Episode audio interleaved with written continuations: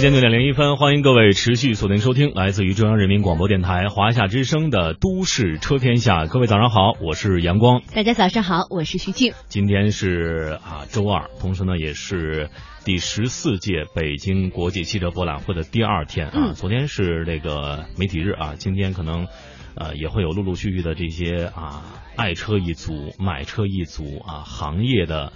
资深人士抵达这个国际车展的这个现场去参观一下，看一看有哪些是自己爱的车。嗯，呃，不知不觉我发现我的朋友圈已经被各种车型刷屏了。嗯就是很多朋友呢都来到了现场，他们呢都发上了他们最爱的车型的一些照片。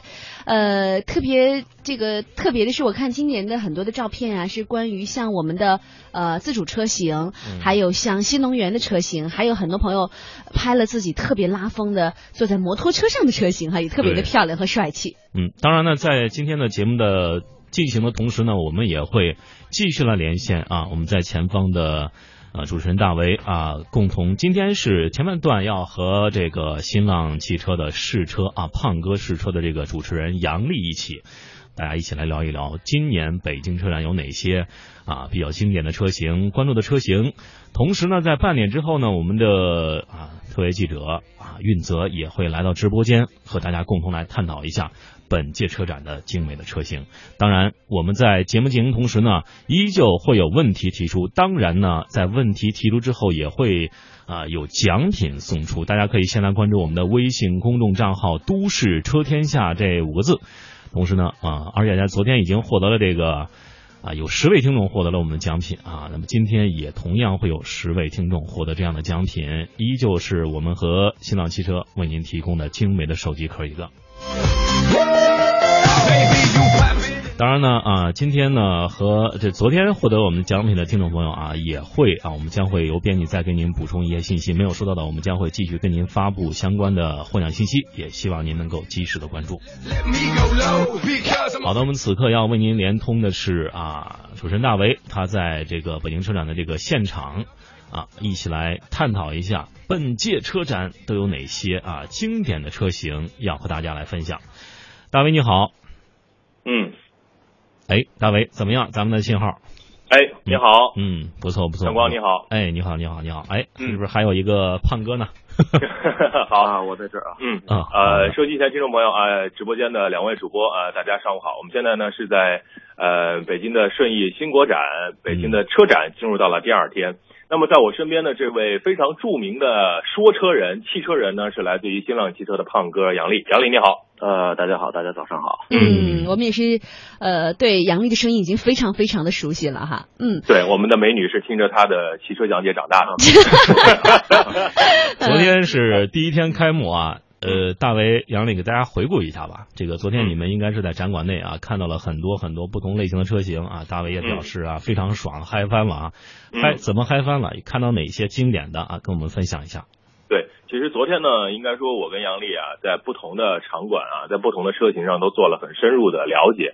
呃，从呃一一馆到 W 四馆这几个展馆当中，应该说是精彩纷呈。那么作为这个专业的试车人杨丽啊，他对每款车也有自己的一些见解。来，杨丽给我们的听众朋友介绍一下。呃，昨天给我一个最明显的感觉就是，咱们国产自主品牌有很多都是这个向高端在发力啊。你比如说这个呃，广汽传祺推出的这个中大型轿车 GA 八，还有一款中大尺寸的 SUV GS 八啊。嗯这个可以说，这个这个之前我们自主品牌不敢涉足的领域，现在我们也敢于去进入了，而且一做的话，就好像那种。就是决心呢，或者底气啊，都很足的那种样子。呃，除此之外呢，还有这个长安的 CS 九五啊，嗯以及这个在哈佛展台上之前就已经热度非常高的哈佛 H 七也公布了价格啊。这几款车可以说就是将我们这个自主品牌的这个底气啊都往上提了一些啊。对，这个嗯现场也是。这个这个展台上也是很多的人，不管是媒体还是说其他的人，都是关注度非常高的这几款车，嗯给我比较深刻的印象。呃，除此之外呢，还有一些就是合资品牌的新车，比如像那个奔驰的北京奔驰的新的 E 级，呃，加长版，然后还有这个全新的奥迪 A 四啊，也都展出了。这几款车在展台也是人山人海，看来这个呃，好多人可能都都攒着钱准备要入手这几款非常热点的这个合资车型了。这是昨天给我是比较深刻的印象的几款车型。嗯，嗯看来是在这个中国自主品牌都在 SUV 这一领域啊大放异彩啊，对对对对新能源有这样一个情况。哎，大伟怎么样？你你嗯心目当中的让你留下深刻印象的车型都有哪些？呃，我觉得除除了我们的 传统的燃油汽车之外，哈，我昨天呢是重点关注了呃两个品牌，这两个品牌呢都在 W 四馆，而且呢同时是这个中国的品牌，一个是前途汽车啊，它做的一款超呃跑车。但是是纯电的跑车，嗯还有一个呢，名字非常的，一听起来像法拉利，哎，但是叫法拉第啊，呃，未来这款车是炫酷到了极致啊！这个在展台中间围了一堆保安，然后当我探身往前的时候，保安就一把把我拽住了。但是由于我身大力不亏，他没拽动我。嗯呃，车非常的炫酷啊！这个驾驶盘呢，这个方向盘是在座位的正中间，应该说是一种概念化的、趋势化的跑车。但是回到问题的本身，就是用新能源、用跑车这种方式去弯道超车，在中国的自主品牌的这些新的汽车厂家来说是一种趋势。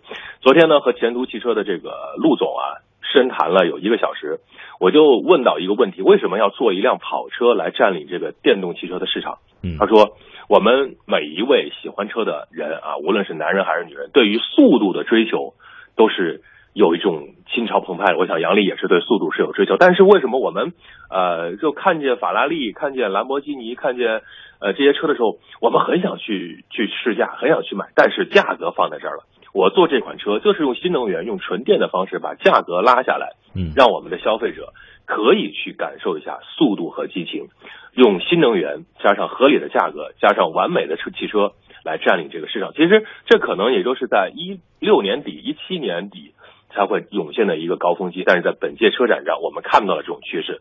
嗯还有一个趋势呢，就是自动驾驶嗯啊，长安这个两千公里的，其实杨丽也应该在现场看到了。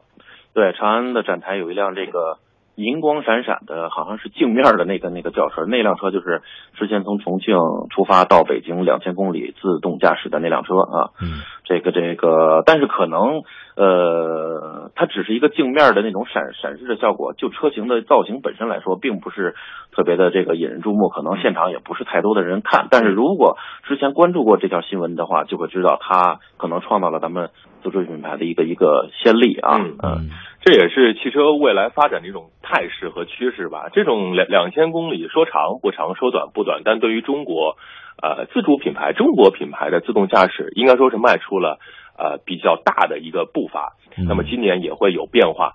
呃，还有一款车，我想也有很多朋友很关注啊，杨丽也很关注我们的这个概念之王乐视。乐视汽车应该说是真的很漂亮，但是呢，这个膜贴的特别深啊，我们也看不见里头，门儿也没打开。杨丽有了解吗？啊，我也没有了解，因为它应该都是一视同仁的。如果您您打不开，我也打不开。但是之前在这个乐视汽车的那次四月二十号吧，嗯。应该是盛大的发布会上啊，那辆车一出来，我觉得造型还是挺炫酷，对，挺炫酷，嗯挺流线的，很像那个呃之前捷豹的一款跑车叫 XJ 二二零，从远处看啊，但是具体的一些参数啊，它的驾驶的感受啊，呃等等的，比如我们买这辆车最关心的续航里程，嗯呃驾驶的容易性，它的售价呃以及周边的售后保养，我们现在还都不得而知嗯啊。嗯它可能只是先先期推出来，用这个概念或者说造型，先把这个热度先、嗯先炒起来，呃嗯提起来。嗯，对，另外就是我们昨天节目当中呢，一直和大家探讨，就是此次全新的 E 级的车型哈，不知道两位在现场有没有见到我们这个长轴车型有什么样的变化呢？嗯，呃，北京奔驰的。对，呃北京奔驰 E 全新级是吧 E 级长轴车国哈产，的这个哦，对你呃，你说的是北京奔驰的新款的 E 加长版是吗？对，昨天有两哦次全球首秀是吧？嗯嗯对，这款车我跟杨丽很关注，杨丽先说。呃，很自然嘛，因为国产之后很多这个中级轿车都是要加长的，不加长在这个中国市场可能生存不生存不下去。对，所以当你在到这个北京车展，呃，北京奔驰的现场之后，你会发现后面的那个标 E 三二零后面多了一个 L，嗯它这个 L 就是呃，我记得如果没错的话，相对于欧洲标准版轴距的车型，应该是加长了一百四十毫米，所以整车你在现场看的话啊，非常的流线修长，然后后排的空间也是没有问题的。最重要的一点就是现在的这一款奔驰 E 级，我们在大街上经常能够看到的，就是看起来有一些苍老了，有一些这个这个过时了。但是新的 E 级，它的前脸啊，无论是这个。呃，造型啊，线条还是说前脸都变得更加的圆润可爱，讨人喜欢了啊。嗯，所以在现场我是排队等了挺长的时间，但是那人人流乌泱乌泱的，就是呃可以看到它的关注度就是受关注度之高啊。就是我我等了半天，竟然是没等上去啊。看来这个这个新的奔驰 E 级确实是这个激发了很多人想要换车的这个欲望。嗯，这款车的内饰啊，也是用了这个奔驰的这个 S 级的这样一个。基因在里面啊，嗯，对对对，S 级呃这个沉稳，C 级的这个运动啊，这合在一起可能就是它的火花所在。呃，大伟，你对这款车感觉怎么样？嗯，对，如果套用一个对于奔驰的这款新车来说，新意套用一句话呢，就是它是台湾的一个综艺演员，那就是大 S 和小 S，嗯啊，这完全就是把奔驰 S 级当中的那些精华部分，嗯，全部的用在了。这个 E 级乃至于 C 级上，嗯，这是它的一个品牌战略啊。现在他们的这个名称规划都已经改了嘛？什么 GLA、GLC、GLE、GLS，以这样的一个序列来规划它的车，也开始慢慢的家族化。人家是大众家族化前脸儿，我们就家族化这个内饰，让大家就坐在里头。其实它就让我们的消费者和我们的车主感受到，我是在车内享受。车外的东西是路人甲甲乙丙丁去看的，我在车内能够感感受到这种魅力所在，包括它那个小巧可爱的挡把儿啊，这种呃设计，包括这种镀铬的效果，人性化的功能，就让我觉得真的是在为消费者服务。但是啊，我跟各位听众朋友说一句，我跟杨丽在之前也聊过，这款新意出来啊，年轻活泼俏皮可爱的新意出来，价格肯定会往上提啊，肯定要加价，所以您想买。甭着急啊，这一年以后我们再等一等，再等一等。嗯，其实我特别关注，就是我不知道二位关注关注这个啊，我特别关注这个新的这这款车的这个呃 Car to X 的通讯系统啊，他说是可以实现交通工具之间的交通设施之间的信息联络，使驾驶员在驾驶途中可以及时收到安全的预警信息。啊，这就是车联网。我们现在说啊，你的 APP 用到一个某些地图可以达到这样一个预测，这个看到实时的这个路况的情况啊。原来是交通广播，现在车企从内部本身就开始做了这个东西啊。那这个东西是否会在整个车企当中都应用到呢？我不知道二位对这个怎有什么样的看法呢？嗯，呃，在这一块我先说两句啊，因为对于车联网呢，我们都市天下也一直在关注这样的一个话题。车联网的前提就是啊。人和车联网，车和车联网，车和城市联网，啊，无论是车企做的这个这个呃苹果的 CarPlay 啊，还是这个 B Link、D Link 这种东西，它的存在必须得依托于一些硬件的存在。如果我们说奔驰啊，它所有的车都有一个功能，那么也就是说，我在奔驰的车上可以接收到所有其他奔驰车的信号，同时我把这个数据库再共享，可以连连到其他车上。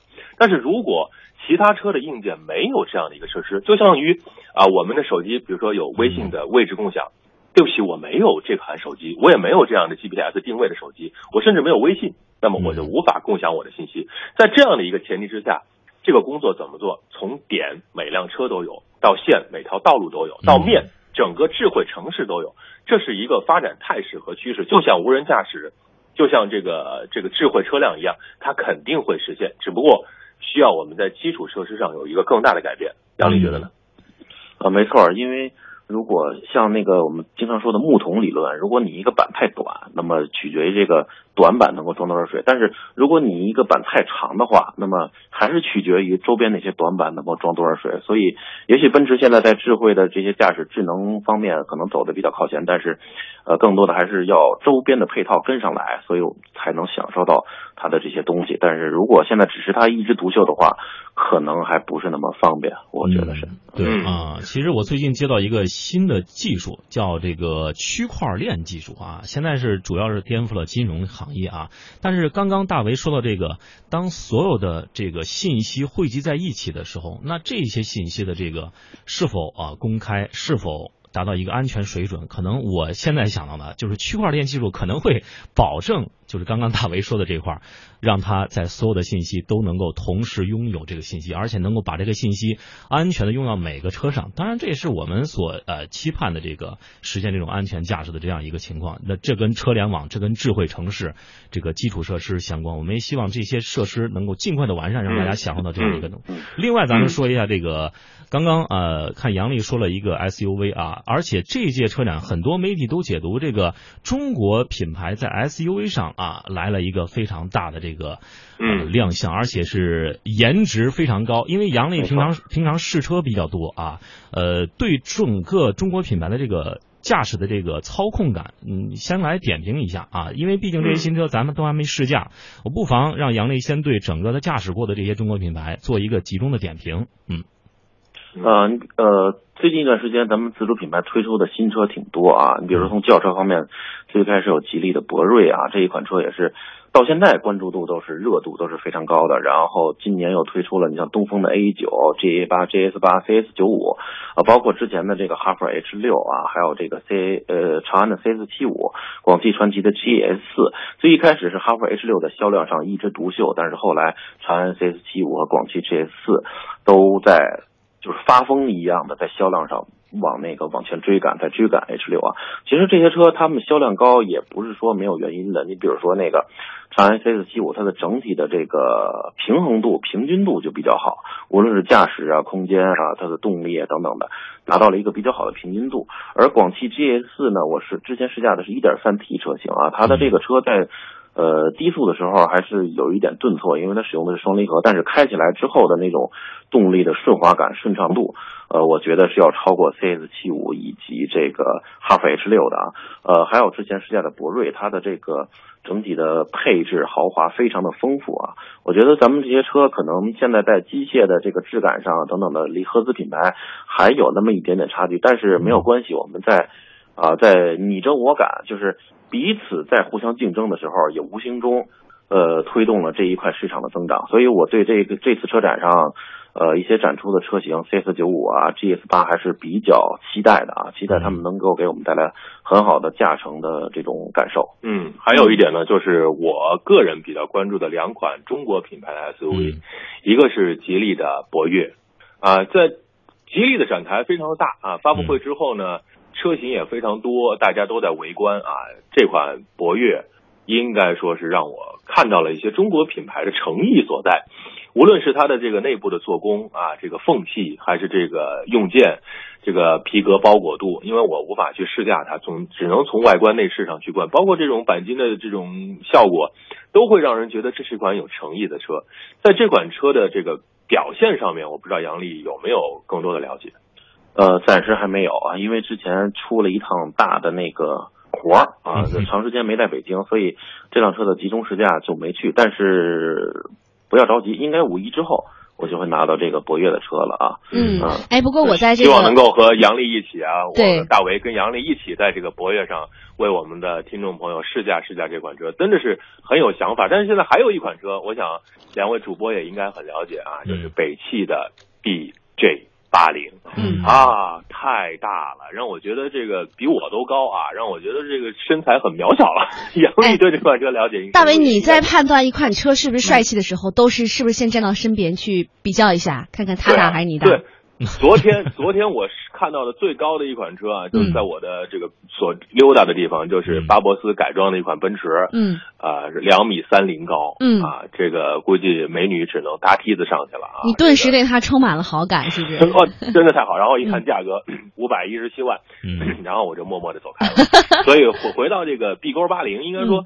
在这个价格是二十八万多，嗯，再高配点二十九万多。对于很多喜欢玩越野、喜欢大车、基这种这种很很野性的车的车主来说，是一个不错的选择。但是呢，你打开车门之后，又有点略略的失望。嗯，呃，杨丽有没有这种想法？啊，因为当时昨天因为要拍的车型很多，我路过 BJ 八零也只是。就是扫了匆匆这么路过，对具体的内饰我也没看，但是它的这个样子，我想大家在上市之前大家都已经有所耳闻了，或者在网上看到了，就是模仿的还是一款我们非常熟悉的，嗯。来自于欧洲的那种硬派的那那个越野车啊，嗯。但是呃也只是神呃形似那种神好像还没有达到，不过我觉得没有关系，因为毕竟它毕竟它的价格在这儿呢，我想可能喜欢呃想买那辆车但是买不起，但是又喜欢越野的人，可能这是一个比较好的选择。嗯，哎，提到这个越野，呃提到这个 SUV 啊，大伟，你不知道有没有在现场注意到，就是广汽哈，我听说今年有一款台柱子叫冠道，呃，一辆红色的 SUV 啊，我觉得女生开特别的漂亮。你在现场有嗯看到这款车吗？哎，看来你还是做了不少功课啊。漂亮是不是？对这款小巧的 SUV 应该说是夺人眼球啊，嗯女性最爱，而且各种这种辅助驾驶的功能也非常多。其实好像就觉得就像一个马路边停车场突然画出来一个很大的停车位，上面写着女性专用啊，嗯这个这款车比较适合。呃，但是我没有亲自去呃有太多的看，因为车也太多。杨丽有没有关注一下呢？嗯、你说冠道，嗯。呃，我我也没太注意嗯 今天我们会带着这个美女的问题啊，在这个场上去看一下。看来我只能呃自己去看看了。对，呃，没问题，来吧。呃，昨天还有在奇瑞的展台啊，它这个嗯高高在上的有一个特别概念化的车型，嗯奇瑞的那个概念车，嗯呃，应该说是集了奇瑞的这个精华所在和它的是概念所在展示出来的，但是是高高在上，我们无法去企及。这可能也都是在这一届北京车展上，我有一个非常奇怪的感觉，就是为什么很多车的这个展示区嗯都要用这个这个隔离带嗯给它隔开呢？嗯包括众泰的车这个展台啊，包括一些其他车的展台，都用这个隔离带展开，然后呢，不让我们这个媒体进去。嗯怕你摸然后问他为什么，因为就说这个我们可能还有其他的活动。嗯其实，在汽车界啊，这个没有什么所谓的秘密可言。大家媒体人走到你这个场馆里，就是对你的车很关注，希望把你的信息传递给我们的消费者，传递给我们的受众，让他们有更多的了解。啊、知其然，同时也要知其所以然。杨丽昨天在场馆里溜达的时候，还有什么其他的感受吗？呃，就像你刚才说的，你发现一款呃 Barbos 那个奔驰的 G 是嗯两米三高，对嗯但现场我不知道你看到没有，有一款叫做卡尔曼的那个大黑个 SUV，一千两百万，全球限量十台。十台，对。对对对，呃，对，那个应该比你说的那辆车还要高，嗯。哦，还要大，我想应该比较符合你的身材。但是你要想买它的话，首先你先准备好这么这么多的资金吧 啊。哎，咱们到节目探讨到此刻啊，两位嗯啊，稍事准备给大家出一个问题啊。今天这个问题啊，可能稍稍在呃难度大一点儿，因为昨天嗯啊实在是太简单啊，这个嗯拿拿东西拿奖品拿的是手软啊。手软啊。对，今天看看，嗯嗯，没问题。那个，呃，一会儿呢，杨丽就会出第一道问题啊。第一道题答中的，首先，听众朋友通过我们的微信公众平台关注“都市车天下”，通过“都市车天下”来回答杨丽提出的第一个问题啊。前五位答中的将会获得新浪汽车提供的精美的手机壳一个。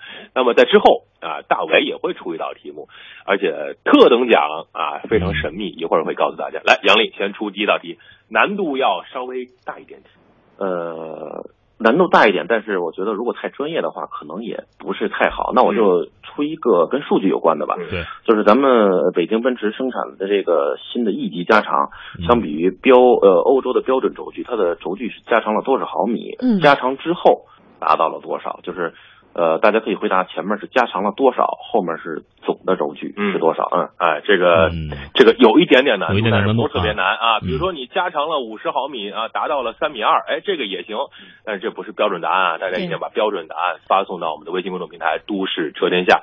呃，其实昨天我还有一个非常大的这个印象，就是啊，就是在 W 三馆和 W 四馆中间有很多很多的这个这个。